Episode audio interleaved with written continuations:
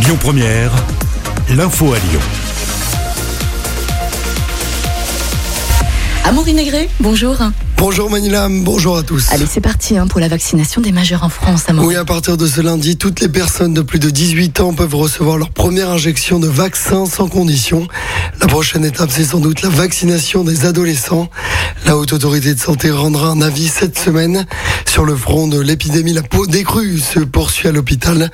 Moins de 3000 patients en réanimation ce matin. C'est tout simplement du jamais vu depuis fin janvier. Un mort et deux blessés, c'est le bilan d'un accident de la route sur l'A6 à Saint-Georges-de-Renins, au nord de Lyon. C'était hier soir. Ça s'est passé vers 23 heures selon le progrès. Une enquête a été ouverte. Le trafic a été fortement perturbé hier soir sur l'A6. Et puis un homme euh, héli- héliporté pardon, hein, après un grave accident sur la 6 hier après-midi. Oui, l'accident a eu lieu dans le sens Paris-Lyon à hauteur de Marcy d'Azergue. Une voiture et un camping-car sont impliqués dans l'accident. L'individu a été transporté à l'hôpital en urgence absolue.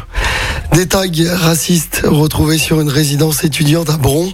La découverte a été faite vendredi. Dessus, on pouvait lire des insultes telles que musulmans dehors ou encore islam assassin. Ces messages étaient également accompagnés d'une croix gammée. Et puis on passe au sport, Amaury. En football, les Lyonnaises ont probablement dit adieu au titre hier au Parc OL. Elles ont été tenues en échec face au PSG, zéro partout. Sauf miracle, l'OL restera deuxième de ce championnat après la dernière journée vendredi. Et puis toujours en football, Nantes reste en Ligue 1. Les Canaries ont obtenu leur maintien, défaite 1-0 contre Toulouse hier, mais Nantes avait gagné 2-1 à l'extérieur au match aller de ce barrage. L'info du jour qui fait du bien. Puis on prend la direction des fonds marins, Amaury. hein. Ce matin, on parle des sirènes. Ce matin, avec un concours assez particulier. Ouais, la Miss France des sirènes, et oui, comme quoi tout existe. Ça se passe en Bretagne, à Vannes, les 28 et 29 août prochains.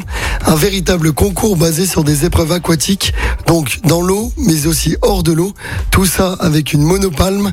Il faut faire preuve de force physique et d'élégance. C'est une véritable pratique sportive, notamment aux États-Unis, qui commence à se développer donc en France. Ça va même plus loin puisque la toute première école de sirène va ouvrir cet été dans le Morbihan. Tout le monde pourra s'y inscrire. Il faut juste avoir au moins 8 ans et savoir nager.